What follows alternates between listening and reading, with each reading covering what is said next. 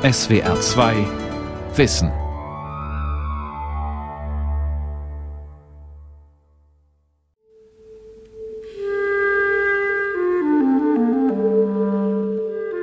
Prächtig erhebt sich das Ishtar-Tor aus dem antiken Babylon vor den Augen der Museumsbesucher.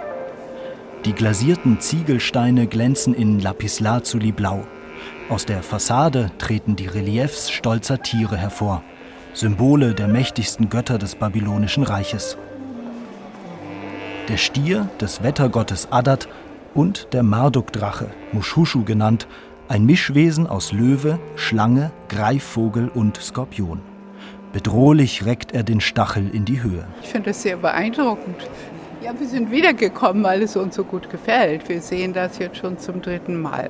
Aber wir sind nicht aus Berlin. Also sehr spannend, was die Leute früher schon geschafft haben, äh, ja, mit ihren vergleichsweise, wie wir ja immer denken, etwas bescheideneren Mitteln, als wir sie heute haben.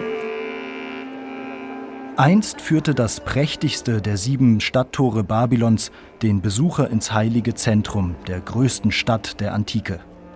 Im Vorderasiatischen Museum Berlin verbindet die Torrekonstruktion nur noch zwei Ausstellungsräume miteinander. Und doch macht sie in ihrer Schönheit und Größe mächtig Eindruck. Aber wer hat eigentlich das Tor in die deutsche Hauptstadt gebracht? Der Mann, der Babylon in Berlin wieder auferstehen ließ und die moderne Archäologie mitbegründete, scheint heute fast vergessen. Der Entdecker Babylons, Archäologiestar Robert Koldewey. Eine Sendung von Lukas Meyer-Blankenburg. Babylon, 27. März 1899. Ich teile mit, dass seit gestern die Grabung eröffnet ist. Ich lasse zunächst bei den Mauerpfeilern im Westen aufräumen und habe gleichzeitig einen Querschnitt durch die östliche Front in Angriff genommen. Es sind heute 34 Arbeiter beschäftigt. Das Wetter beginnt warm zu werden. Im Frühjahr 1899 beginnt eines der ehrgeizigsten archäologischen Projekte überhaupt. Im Auftrag der Deutschen Orientgesellschaft, unterstützt von Kaiser Wilhelm II. und unter den Augen einer erwartungsvollen Öffentlichkeit, gräbt der Architekt Robert Koldewey im Irak, 90 Kilometer südwestlich von Bagdad, nach den Überresten des antiken Babylons. Mehr als 17 Jahre wird der deutsche Grabungsleiter an den Ufern des Euphrat bleiben. Babylon wird das bis heute größte Ausgrabungsgelände Vorderasiens. Koldeweis Funde werden das Wissen seiner Zeit prägen und die moderne Archäologie mitbegründen. Koldewey ist von seiner Herkunft her Bauforscher gewesen, Bauforscher und Architekt. Und er hat gelernt, zunächst in, äh, in Italien und dann in Kleinasien, die Aufnahme von Großmonumenten. Und der Auftrag war, findet bitte Großmonumente. Eva Kanczyk-Kirschbaum ist Professorin für Altorientalistik an der Freien Universität Berlin. Für ihre Arbeit sind Koldeweis Funde maßgeblich. Der Babylon-Entdecker war eine extravagante Erscheinung. Über das riesige Ausgrabungsgelände raste er mit dem Motorrad. Dazu trug er einen tadellosen Leinenanzug, wie sein Mitarbeiter Arnold Nöldecke später berichtet. In Babylon pflegte der Meister in Weiß zu gehen, meist auch im Winter. Seine Kleidung entstammte dem Atelier der Gattin unseres Wäschers Ahmed El Utachi aus El Hilah und war mit reichlichem Zumaß gefertigt. Desgleichen Ursprungs war auch die Kopfbedeckung, eine Art schirmlosen Reisemützchens aus grauem Baumwollstoff. Alles war pieksauber. Er ist eine sehr charismatische Figur auf jeden Fall gewesen. Die Autorin Kena Kusanit hat ein Buch über Robert Koldewey geschrieben. Ihr Roman Babel landete 2019 auf der Shortlist des Leipziger Buchpreises. Erst mit der Geschichte um ihren Entdecker würden die Funde hier im Museum besonders spannend, findet Kusanit. Den Grabungsleiter hätte eine besondere Aura umgeben. Sie hatte Assistenten, die haben versucht, ihn nachzumachen. Ne? Sie haben sich ähnlich gegeben, wie der Meister, so wurde er genannt, und äh, sich so halt so ein Bart wachsen lassen und dann ähm, sich so auch verhalten. Und er, hat, er war ja auch echt äh, ein unglaubliches Allgemeinwissen und abends dann immer alle unterhalten. Etwa 200 Arbeiter, Beduinen aus den umliegenden Dörfern, beaufsichtigt Koldewey. Mit einer Handvoll deutscher Architekten, meist nicht mehr als drei oder vier, dokumentiert und sortiert er seit dem Frühjahr 1899 ohne Pause, was die Arbeiter freilegen. Für das neu entstehende Vorderasiatische Museum in Berlin sammelt, sortiert und katalogisiert Koldewey abertausende Objekte. Alltagsgegenstände, Schmuck, Werkzeug, Tontafeln. Doch es sind besonders die Bauten und Mauern Babylons, die es ihm angetan haben, sagt die Direktorin des Vorderasiatischen Museums, Barbara Hellwing. Robert Koldewey ist, ist wirklich ein, ein ganz großer Pionier gewesen in diesem Bedürfnis auch zu verstehen, wie diese Architektur funktioniert. Und er kam eben aus der Architektur und auch, also der Begriff Bauforschung geht eigentlich auf das zurück, was er entwickelt hat. Ist Babylon der biblische Sündenpfuhl, Ort ruhmsüchtiger Könige und des sagenumwobenen Turms, der angeblich bis in den Himmel reichen sollte? Was ist von der größten Stadt der antiken Welt übrig geblieben, von der der griechische Geschichtsschreiber Herodot im 5. Jahrhundert vor Christus schrieb? Solchermaßen ist nun die Größe der Stadt Babylon. Sie überragt an Schönheit jede andere Stadt, die wir kennen.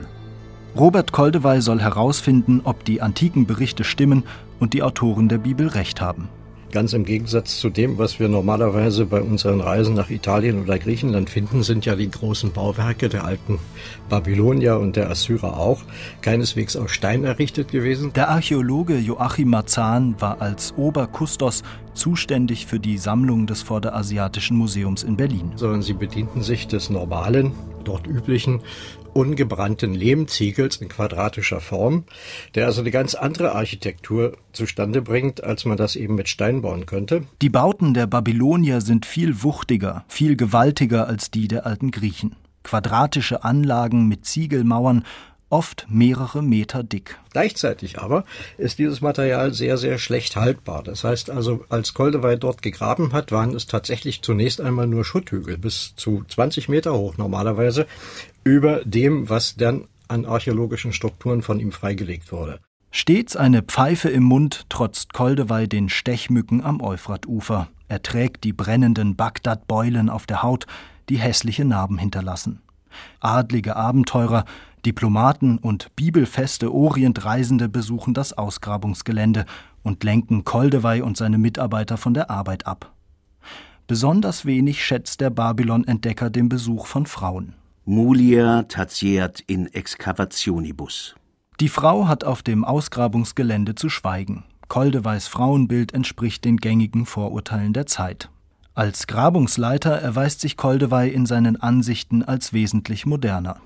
Ich würde sagen, Koldewey ist ein, ein ganz besonderer Charakter, weil er sich zum einen in die Herausforderungen, die diese Grabung ihm geboten hat, so tief hineingedacht hat und auch dann durch das Befragen der lokalen Bevölkerung, durch das Befragen der Arbeiter auf der Grabung, die natürlich alle in Häusern gewohnt haben, die ähnlich, die aus den gleichen Materialien und mit ähnlichen Überlegungen gebaut waren wie die ganz normale Bebauung in Babylon, dann auch ganz neue Techniken entwickelt hat, wie man das überhaupt erkennen kann. Sie müssen sich ja vorstellen, wenn Sie Lehmziegelmauern ausgraben, ist das Lehm in Lehm, das sieht man überhaupt nicht, wenn man diese Techniken nicht hat. Da war ein, ein ganz großer Pionier. Aber woher hat Koldewey seine Technik? Und wie entwickelt er sein Talent fürs Zeichnen und Vermessen? Geboren wird Robert Koldewey als Sohn eines Zollbeamten 1855 in Blankenburg im Harz. Als der Junge zehn Jahre alt ist, zieht die Familie nach Hamburg. Bereits auf dem Gymnasium fallen das Zeichentalent und die Beobachtungsgabe des Kindes auf. Nach dem Studium der Architektur, Archäologie und Kunstgeschichte in Berlin, Wien und München findet er 1877 zunächst eine Anstellung als Regierungsbauführer in Hamburg. Bekannte vermitteln ihn bald als Zeichner an die Seite amerikanischer Archäologen, die die antike Stadt Assos in der heutigen Türkei erkunden. Mit diesem Auftrag ist es um Robert Koldewey geschehen.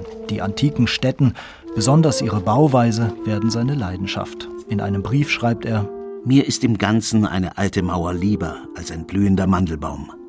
Mehr als zwei Jahrzehnte lang ist er auf Expeditionen. In Italien, auf der griechischen Insel Lesbos und im südlichen Mesopotamien.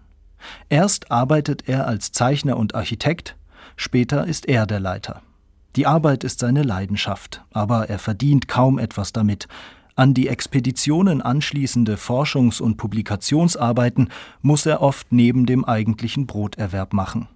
Er unterrichtet an einer Baugewerkschule in Görlitz, sehr zu seinem Unglück, wie er seinem Freund Otto Puchstein 1896 schreibt. Der Dunst der Schulstube widert mich an. Meine Freunde sind nicht bei mir. Meine Wissenschaft lässt mich im Stich. Eine Weile sieht es so aus, als würde Koldewey bis zur Pensionierung Lehrer im beschaulichen Görlitz bleiben. Aber 1898 ruft ihn die Generaldirektion der Berliner Königlichen Museen nach Babylon, an die Ufer des Euphrat. Die Entscheidung ist wohl bedacht. Koldewey ist kein klassischer Gelehrter wie die meisten Assyriologen seiner Zeit.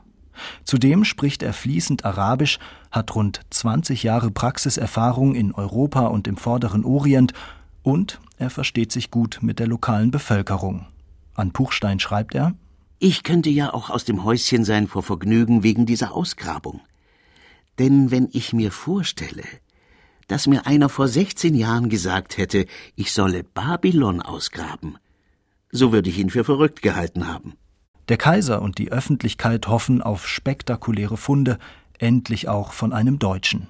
Sie sollen in Berlin ausgestellt werden und den Ruhm des Kaiserreiches mehren.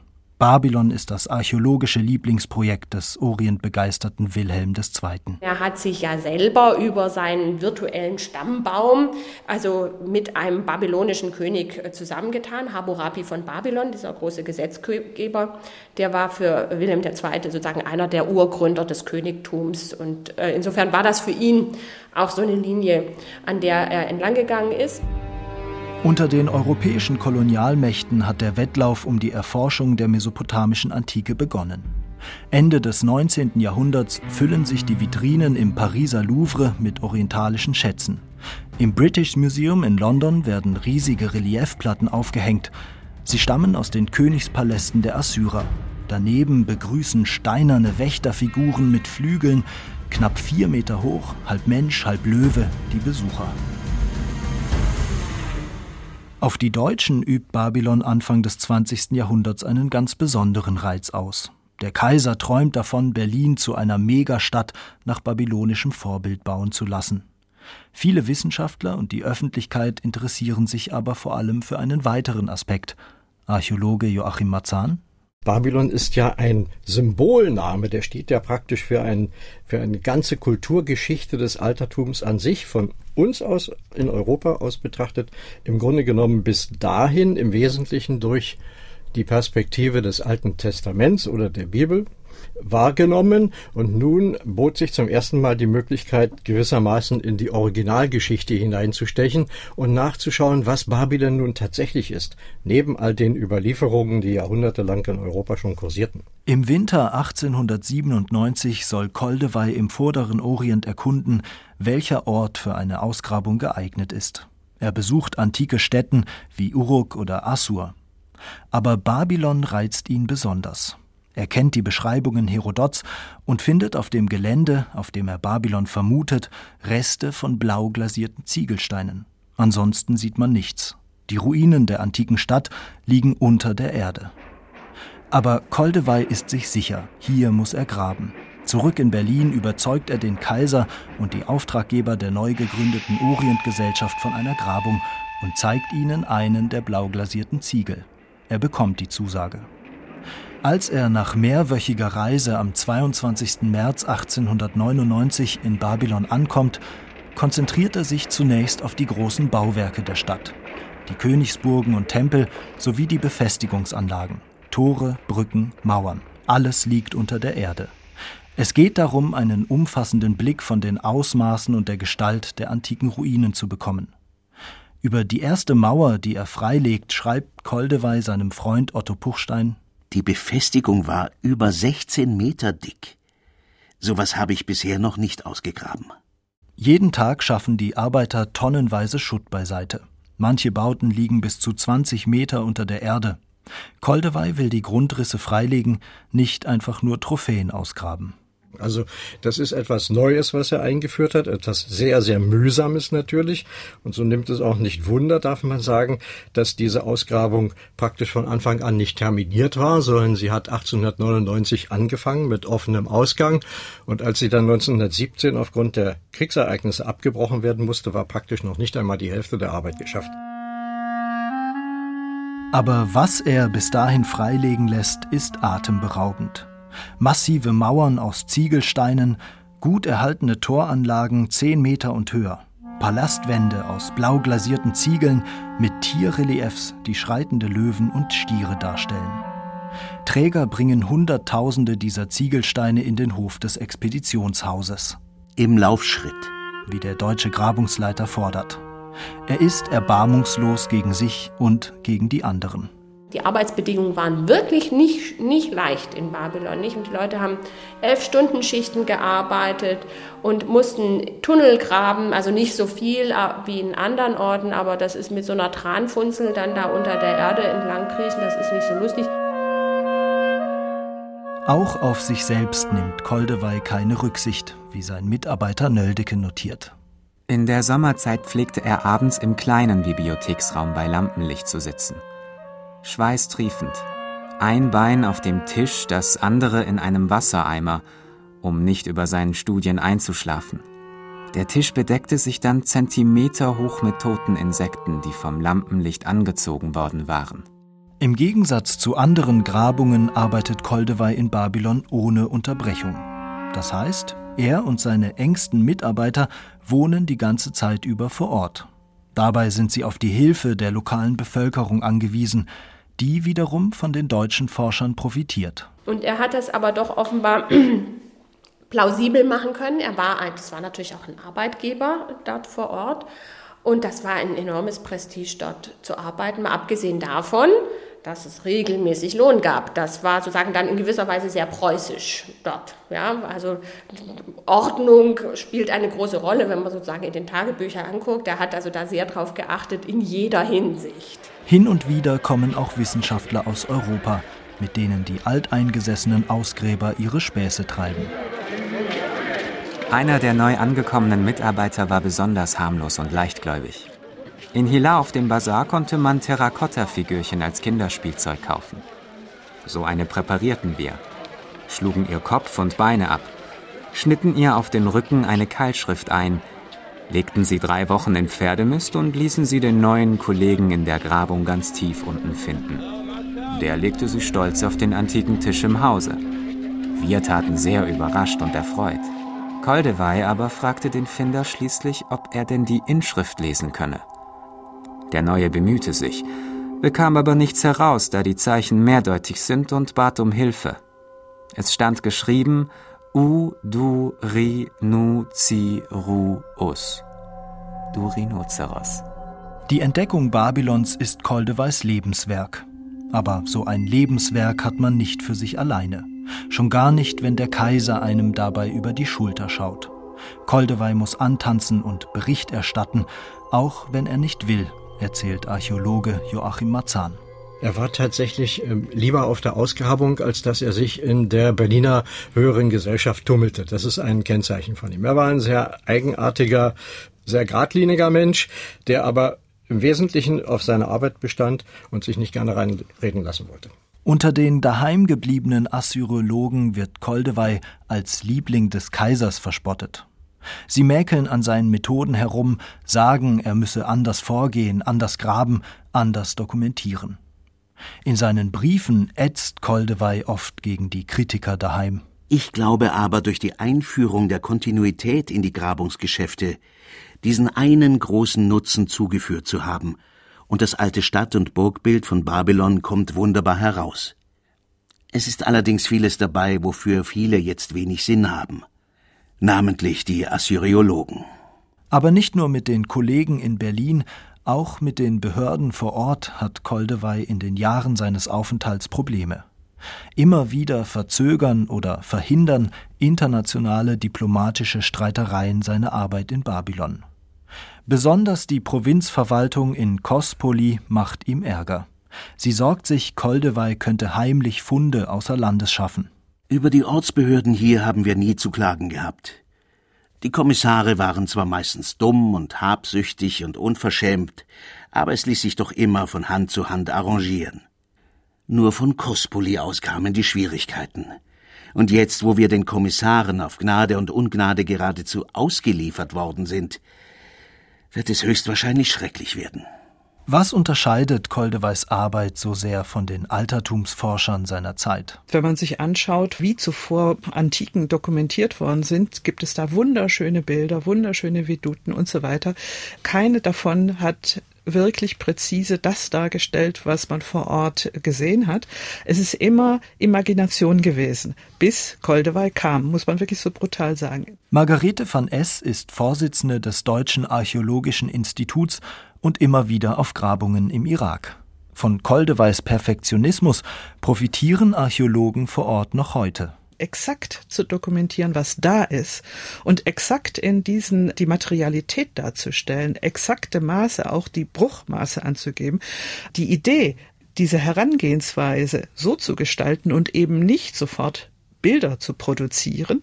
Das geht auf Koldewey zurück und das ist natürlich auch der Grund, warum kurz nach dem Tode von Koldewey sofort diese Koldewey-Gesellschaft gegründet worden ist und warum auch das als wissenschaftliches Fach dann schnell Anerkennung gefunden hat und eben bis heute wichtig ist. Er lässt das Gelände, jeden Hügel, jede Mauer penibel vermessen und erstellt originalgetreue Zeichnungen. Über einen Fotoapparat, den er geschickt bekommt, freut er sich besonders. Seine Fotografien sind die ersten Bilder von archäologischen Arbeiten überhaupt. Und noch etwas macht Koldewey anders. Jeder Ziegelstein bekommt eine Inventarnummer, der Fundkontext wird vermerkt. So lassen sich die einzelnen Stücke später wieder rekonstruieren. Eine schier endlose Arbeit, Millionen von Lehmziegelbrocken auf einem Gelände von mehreren Quadratkilometern. Joachim Marzahn? Allein wenn wir davon ausgehen, dass der innere Stadtpalast des Königs Nebukadnezar eine Ausdehnung hatte, die ungefähr na sagen wir mal anderthalb Mal so groß ist wie der Neubau des Humboldt-Forums in Berlin, gemeinhin auch Berliner Schloss genannt, dann kann man sich eventuell vorstellen, mit welcher Monumentalität und Größe diese Architektur damals in der Antike die Besucher der Stadt beeindruckt haben mag. Robert Koldeweis Berichte, vor allem aber die Rekonstruktionszeichnungen der riesigen Anlagen und die Fotografien ihrer Überreste heizen das Babylon-Fieber in Berlin weiter an. Es kursieren Hochhausentwürfe, die der quadratischen Bauweise des mehrstufigen antiken Tempelturms nachempfunden sind. Im neu gebauten U-Bahnhof Klosterstraße werden 1906 die Stahlträger stilisierten babylonischen Palmen nachempfunden. Von diesem Hype bekommen Koldewey und seine Kollegen nur am Rande mit. Sie sind damit beschäftigt, einen Ziegelstein nach dem anderen auszugraben. Man kann von einer Massenware sprechen, denn es handelte sich um Hunderttausende von Stücken. So aber sah sie der Ausgräber keineswegs. Für ihn war jedes Stück ein Einzelfund. Die Geduld durfte man nicht verlieren. In seinen Berichten schreibt sein engster Mitarbeiter Walter André, wie die Steine gewaschen, getrocknet, nummeriert, inventarisiert und abgezeichnet werden. Dann hätten wir sie am liebsten auf lange Tafeln gelegt, um Zusammensetzungen zu versuchen. Das verbot der Zeit- und Platzmangel. Per Flusssegler werden 1903 die ersten 399 Kisten mit Ziegelsteinen bis Basra den Euphrat hinab verschifft. Von da mit deutschen Schiffen nach Hamburg, dann über Elbe, Havel und Spree bis vor die Berliner Museen am Lustgarten. Koldewey träumt davon, die alten Palast- und Torfassaden Babylons in Berlin wieder aufzubauen. Und ihm ging es darum, dass man, ähm, er hat immer das Stichwort lebendiges Museum benutzt, dass man sozusagen als Besucher durch diese Architektur geht und dadurch auch eine Art Erleben dessen, was, äh, ja, was die Bilder, was die Tore, was das früher mit den Menschen gemacht hat. Es ist ja so, dass man, wenn man sich körperlich dadurch bewegt, auch reagiert auf diese Dinge. Es wird noch etliche Jahre dauern, bis aus dem Ziegelsteinpuzzle im Museum Teile des prächtigen Ishtar-Tores und der Prozessionsstraße wieder auferstehen. Die Arbeitsbedingungen am Ufer des Euphrat sind hart. Das Klima macht Koldewey mehr und mehr zu schaffen. Er litt an Trigeminusneuralgie und rheumatischen Schmerzen. Auch an einer Art Skorbut, und Blinddarmreizungen. Schließlich an einem üblen Ekzem am ganzen Körper und war für Tage, später für Monate an sein Zimmer gefesselt. Und doch arbeitet er unermüdlich weiter. Er wird den Altertumsforschern nach ihm ein gewaltiges Erbe hinterlassen. Annähernd 100.000 Objekte gelangen aus seinen Grabungen in Museen nach Bagdad und Istanbul. Der größte Teil jedoch, circa 30.000 Objekte, landet im Vorderasiatischen Museum. Ausgestellt sind davon zurzeit nur ein paar hundert. Den Rest sichten und klassifizieren Forscher wie die Altorientalistin Eva Kanczyk-Kirschbaum. Sie können heute dank Koldewey ein Who is Who des antiken Babylons schreiben und nachvollziehen, wie das Leben in der Metropole funktionierte.